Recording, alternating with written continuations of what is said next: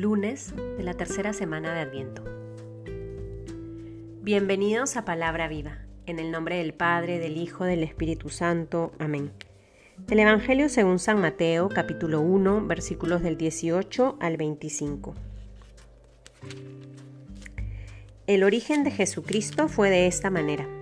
Su madre, María, estaba desposada con José y antes de empezar a estar juntos ellos, se encontró encinta por obra del Espíritu Santo.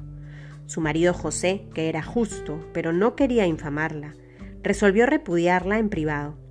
Así lo tenía planeado cuando el ángel del Señor se le apareció en sueños y le dijo, José, hijo de David, no temas tomar contigo a María tu mujer, porque lo engendrado en ella es del Espíritu Santo dará a luz un hijo y le pondrás por nombre Jesús, porque él salvará a su pueblo de sus pecados.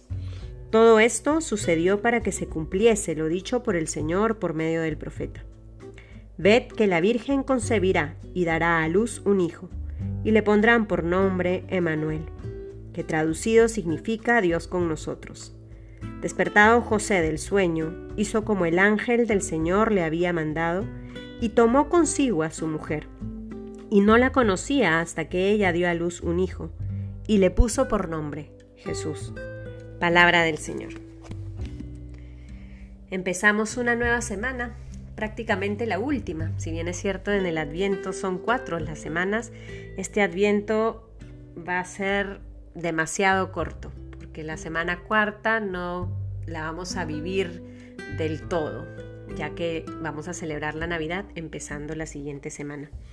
Así que vamos haciendo camino casi en esta última semana y la liturgia nos invita a poner la mirada en estos personajes tan importantes para la historia de salvación. María, José y el Espíritu Santo, que no deja de actuar en nuestra historia. El origen de Jesucristo ha sido de esta manera. Dios ha querido contar con una joven mujer llamada María.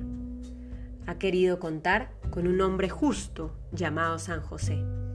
Y por acción del Espíritu Santo, María concibe al Emanuel, al Dios con nosotros.